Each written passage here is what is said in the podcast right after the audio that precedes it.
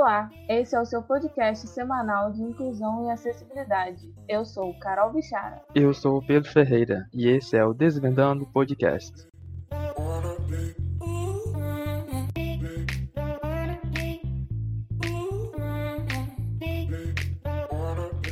Olá, pessoal, estamos de volta aqui com mais um Desvendando Podcast. É, já quero me desculpar com vocês pela minha voz rouca, né? Mas, enfim, problemas de saúde da vida, na, não tem nada a ver com Covid, é, coisas pequenas, ainda bem, né? Mas enfim, hoje a gente traz o Matheus, que é um estudante de psicologia, ele faz psicologia na Estácio, e ele vai contar um pouquinho para a gente sobre esse assunto de aluno na escola especial ou no ambiente escolar em geral, né? Escola especial não, porque não deve existir mais isso. Olá. Seja muito bem-vindo, Matheus. A gente agradece demais a sua presença aqui nesse episódio desse podcast.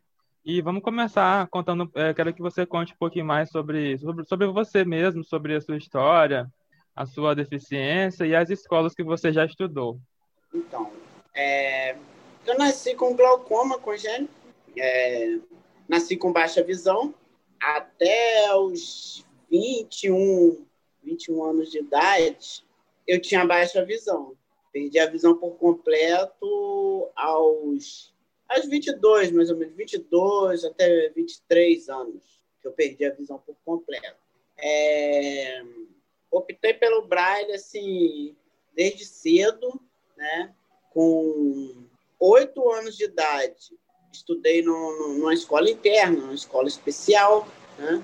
E Fiquei lá até 2007, é, onde eu fiz a primeira fase assim, do ensino do ensino fundamental, né? A primeira fase ali do ensino fundamental. E aí do sexto ao nono ano eu fiz um supletivo né? numa escola já uma escola inclusiva, né? Não numa escola para deficientes, né? Como eu frequentava no começo, né? e fiz lá, do sexto ao nono. O ensino médio eu fiz por aqui, onde eu moro, na cidade de São Fidélis. É... Fiz formação de professores. Né? Depois fiz um curso técnico no IFE e agora estou fazendo faculdade de psicologia na Estácio. Entendi, Matheus. Então você começou numa escola especial que foi o São José Operário, né? Isso, comecei lá. Foi onde você aprendeu braille e foi onde eu te conheci, inclusive. Também estudei lá. Isso.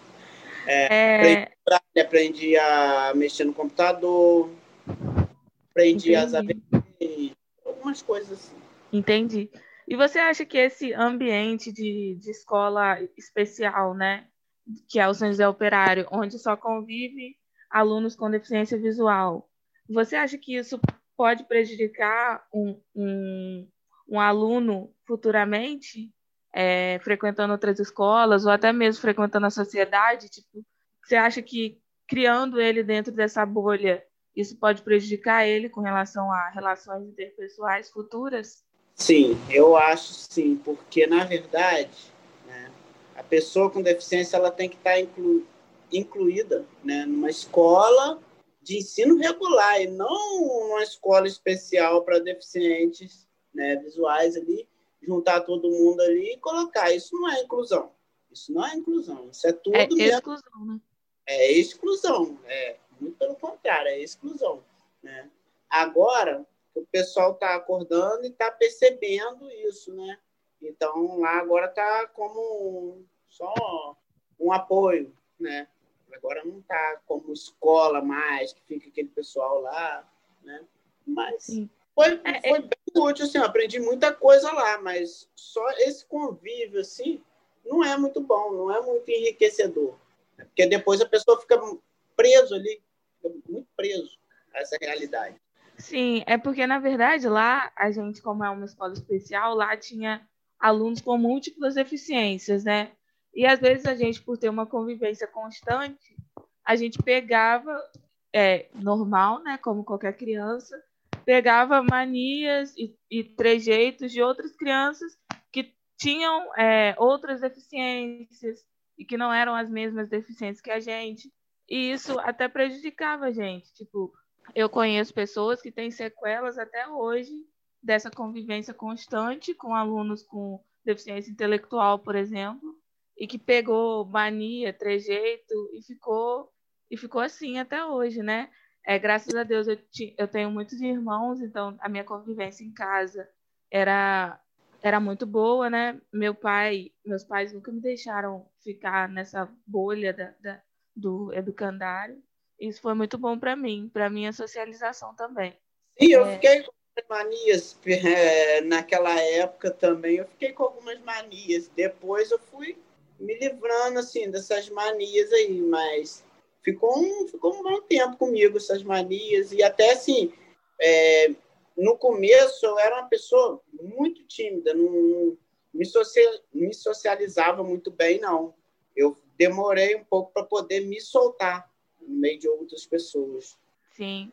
E eu acho que funciona bem, essa, como você falou, né, que agora eles mudaram. Eu acho que isso funciona muito bem como um apoio, tipo uma aula de, de informática com o recurso do leitor de tela e até mesmo com o sistema operacional do DOSVOX, é, aula de esportes inclusivos, né? Tipo goalball, futebol de cinco. Eu acho que a escola inclusiva funciona melhor como uma escola de apoio do que como uma escola que, que o aluno tem que ficar indo para fazer as matérias regulares, né? Sim, sim, com certeza, muito melhor. Assim tá bem melhor do que antes.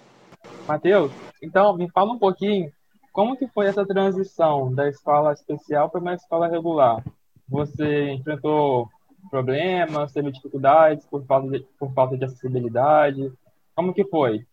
Assim, na época, eu me lembro assim, os problemas maiores eram das pessoas, né? As pessoas que achavam que, ah, tadinho dele, é, não enxerga e não sei o quê, né?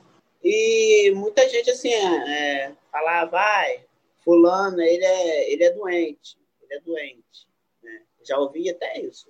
Mas, assim, é, na época que eu fiz essa transição, tinha uma pessoa que transcrevia para mim, para o Braille, né?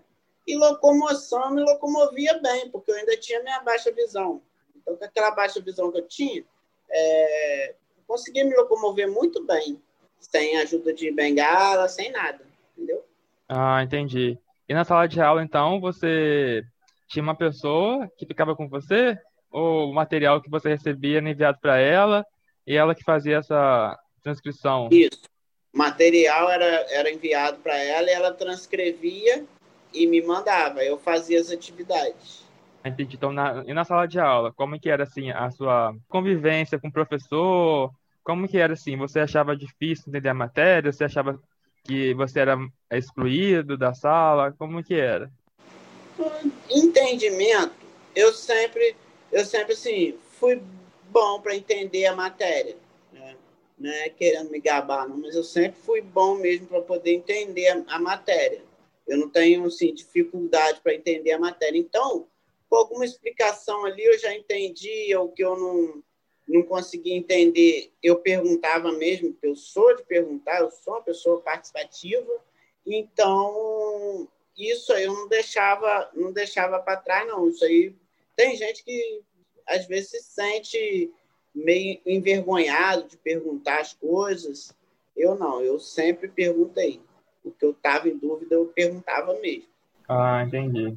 E teve alguma situação em que você é, perdeu, assim, teve algum problema, perdeu ponto ou deixou de participar por falta de, de acessibilidade, por ter tido algum problema que é, as coisas eram acessíveis para os outros alunos sem deficiência, mas você não pôde participar porque você é, possuía, possuía, possuía essa deficiência visual, ou não? Foi sempre tranquilo, você sempre conseguiu participar de tudo na sala de aula sem problema? Algumas coisas, muita, muitas coisas que as pessoas fazem né, na educação, eles não pensam numa coisa que seja acessível para todos. Né? Eles não pensam. Então, teve sim algumas coisas que, que eu acabei me prejudicando por causa de não, não poder fazer pela deficiência, né? Porque é uma coisa visual, tudo mais.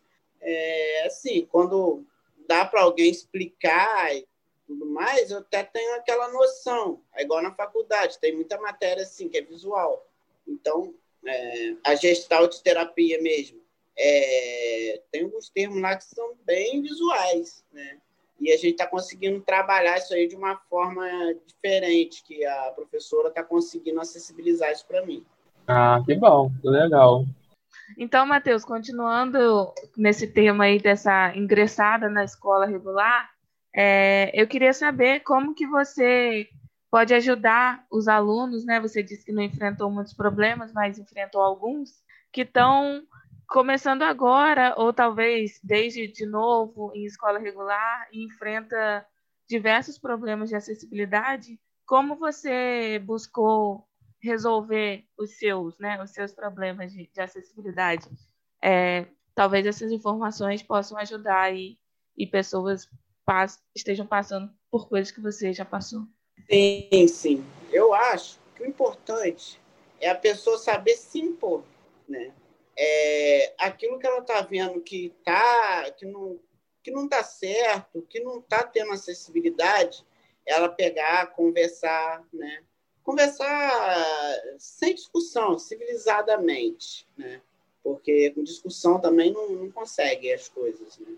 Você pode criar até inimigos. Mas é você sentar com o diretor e conversar com o diretor. Ah, é, eu queria fazer uma sugestão aqui, você faz isso, faz aquilo. Eu converso muito com os professores, com meus professores, com meus com os coordenadores, é, sobre acessibilizar até a faculdade lá para poder outras pessoas que venham a ter deficiência visual e, e que queiram estudar lá ou que estão estudando lá, né, para que eles tenham mais acessibilidade. Eu gosto, eu gosto disso.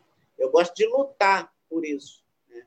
porque eu acho que a gente tem que ter o nosso espaço, a gente tem que ser reconhecido, sim. E para a gente ser reconhecido, a gente tem que ter oportunidade também, porque eu acho que o mais importante é isso, é a gente ter a oportunidade, porque depois que a gente tiver a oportunidade, depois que a gente quebrar os paradigmas que, que é imposto pela, pela sociedade, a gente vai conseguir vencer isso aí. A gente vai conseguir vencer o preconceito, a gente vai conseguir vencer a discriminação, a gente vai conseguir vencer a maioria das, das, das barreiras que, né, na verdade, existe na cabeça das pessoas. Porque a pessoa, as pessoas estão acostumadas a ver a deficiência da pessoa e não está acostumado a ver a pessoa como uma, o, o deficiente como pessoa, né?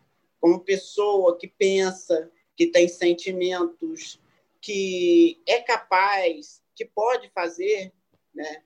E que pode contribuir. Eles não conseguem ver, eles só ficam olhando para a deficiência da pessoa e esquecem de olhar os outros aspectos, outros, outras características da, da pessoa. Sim, sim, é verdade. Isso é um grande problema, né? Que as pessoas, quando olham para uma pessoa com deficiência, ela só enxerga realmente a deficiência dela e fica sempre pensando, nossa, que pena. Ah, aquele, aquele sentimento, aquele discurso capacitista, né? E a gente tem que lutar para poder tirar esse pensamento e sempre enxergar, enxergar primeiro a pessoa, né? Porque a deficiência da pessoa não define ela. Sim, eu acho que o que você falou também é muito legal sobre o empoderamento, né? Que eu acho que isso falta muito. É, é, hoje em dia eu vejo pouquíssimos, pouquíssimos deficientes que são empoderados, né? Que sabem que pode chegar que podem falar, que podem se impor, né? Eu acho que movimentos estudantis também são muito importantes, né? Coletivos de pessoas com deficiência nas escolas. É, acho que a gente podia puxar esses movimentos também, né? O que, que você acha? Com certeza. Apoio e estou junto nessa, porque é importante, é importante sim. É, temos que ser críticos. Sim, porque senão eles acham que estão fazendo tudo para gente, mas no final não fica tão acessível assim porque não teve o nosso a nossa visão, né? A nossa opinião, o nosso pitaco ali nas coisas, né? E às vezes a gente não pode nem reclamar, porque a gente não falou, né? Não se comunicou, não aconteceu a comunicação. Eu já fui assim, eu eu estou me construindo como pessoa. Eu, sim, mudei bastante, mas no começo eu era bem assim também. Eu era bem Maria vai com as outras. A gente tem que tirar isso mesmo. É, não, todo mundo está se desconstruindo com, com o tempo, né? A gente é um eterno ser humano em desconstrução. Porque eu acho que a gente, a gente fica pensando, às vezes a gente fica pensando, ah, que fulano está fazendo isso ou está fazendo aquilo, ah, não vão perturbar fulano, não. Mas se o fulano está ali para lutar pela sua inclusão, ele quer ouvir a sua opinião também. Exatamente. Ele... Com certeza. É a pessoa se impor, se, ser empoderado mesmo. Sim, é realmente. E hoje em dia, esse movimento vem crescendo, né? A gente vê hoje vários influencers digitais, né, da pessoas com deficiência saindo. Agora mesmo tem essa Pequena Lô, né, que é uma comediante super engraçada. E tem outros também, né, que, que vem surgindo para poder chamar a atenção para a pessoa com deficiência. Então, acho que em breve essa situação vai acabar mudando para melhor, espero. Espero também. E, Matheus, em relação às aulas online, como é que está sendo? Você está conseguindo? Está tendo alguma dificuldade? Está achando melhor do que as aulas presenciais? Como está para você? Melhor do que presenciais? Não, também não é para tanto. Né? Mas, assim, a plataforma que eu estou usando é bem acessível. É bem acessível. Só tem um, um probleminha. Um probleminha. É digitar no, no, no chat. Digitar no chat eu fico um pouco perdido. Nem consigo. Eu só consigo abrir no microfone mesmo, mas a gente está tendo um, um, estilo de aula assim, é, em tempo real. O professor está transmitindo a aula e a gente está né, é, falando ali, expondo nossas dúvidas e tudo mais. Está sendo uma aula, sim, construída. Ah, tá, entendi. Então os alunos estão ali na hora tirando a dúvida e ouvindo o professor falar ao mesmo tempo, né? Como se fosse uma sala de aula presencial mesmo, né? Isso, isso. Está bem próximo da, da, da, sala presencial. Não está igual, mas está bem próximo. É qual que você usa? É particular, da, da escola, privada? O nome dele é Teams. Não, acho que não é particular da escola, não. Ele é da, da Microsoft. Ah, tá. Sei. Entendi. Ah, legal. Fica a dica aí, né? Isso. É, a dica aí, pessoal. Ó, Microsoft Teams parece ser bem acessível. Sim, Matheus fez o, fez o teste aí pra gente.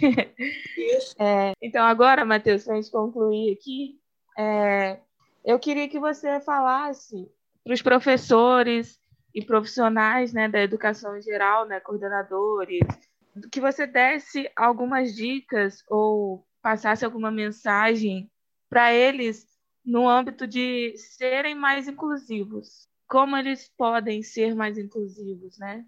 Qualquer profissional dessa área da educação? Então, procurarem é, ouvir o aluno, dar atenção ao aluno com deficiência, procurar, é, procurar conversar com pessoas que trabalham com acessibilidade, com inclusão, com educação especial, ter um, fazer um intercâmbio, né? É, buscar conhecimentos para poder trabalhar com as, com as pessoas, né? É, ter, ter vontade, ter vontade de, de, de, incluir, de incluir, de fazer a, inclu, a inclusão na, nas escolas, no ambiente da educação. Eu acho que o principal é esse, é ter a vontade e começar a fazer, começar a fazer, não esperar leis de cotas, e não ficar esperando ah, é, botar um aluno ali na sala e deixar ele ali a mercê do, do à toa, porque isso não é inclusão. Inclusão é o aluno participando das aulas, é o aluno estudando da mesma forma que todos estão estudando. É, né? Porque a gente vê muitos alunos que ficam, tipo, vão para a escola e ficam ali na sala, só assistindo, ouvindo. E aí o professor não pergunta vezes... nada, não fala nada, e aí só vai passando o aluno, né? Isso. Às vezes nem interage com, com o professor, nem com os outros alunos. Às vezes ele fica ali sentado ali no mundo dele, ali, quieto. Isso não é inclusão. É, isso aí, é verdade. E a gente falou aqui muito nesse podcast, em outros que a gente já gravou relacionado à educação, né? Sobre ouvir o aluno. Então, eu acho que nós, alunos, também precisamos falar mais. Então, é você que, que é a pessoa com deficiência visual, que é o nosso foco aqui, né? Que ainda não conseguiu se empoderar é, tenta mais, se comunica mais com os seus professores, com os coordenadores, com as pessoas que trabalham nos seus ambientes escolares, né, nas suas escolas e faculdades, porque eu acho que o empoderamento, quando a gente conseguir alcançar ele, é, vai ser a chave para tudo, né? Com certeza. Aqui também eu vejo que existe também algumas pessoas, estudantes com deficiência, que eles acham que eles estão meio que incomodando ou estão atrapalhando, mas não. Você lutar pelo seu direito e querer exercer o seu direito de estar numa sala de aula mais inclusiva, mais acessível, não é atrapalhar e não é incomodar. Isso é o correto. Então, quem estiver se sentindo assim, não se não sinta assim, porque não é esse sentimento que, que deve sentir. Exatamente. É. Verdade, com certeza. A gente tem que a gente tem que ter voz. A gente tem que ter voz ativa. Então é isso, Matheusinho. Muito obrigada. Eu queria falar aqui, antes de terminar, que Matheusinho é poeta e ele vai fazer um poema pra gente agora, em tempo real. Nossa, zoando. Pegadinha, Matheusinho. Pegadinha do malandro, né? Mas ele também é poeta, ele faz poesias, né, Matheus? Fala aí sobre esse trabalho pra gente isso. finalizar. Tem um canal de, po de poesias no YouTube, o nome dele é Poesia com os Olhos do Coração. E podem seguir lá. Quer deixar seu Instagram também? Matheus Lopes Ribeiro 7. Só seguir lá. Então é isso, ó. Muito obrigada, Matheus, por ter participado, por ter Eu se que... disponibilizado para vir aqui conversar com a gente. Foi muito boa, foi muito fluida essa conversa, né? Muito obrigada. Obrigado, Matheus. Sua presença nesse episódio foi muito boa. Acho que agregou bastante ao nosso projeto aqui. Acho que muita gente vai gostar de ouvir. E eu vou, eu vou divulgar esse canal só de poesia que é bem legal. Gostei. Acho que o pessoal vai gostar de, de ver. Muito obrigado, hein? Obrigado vocês.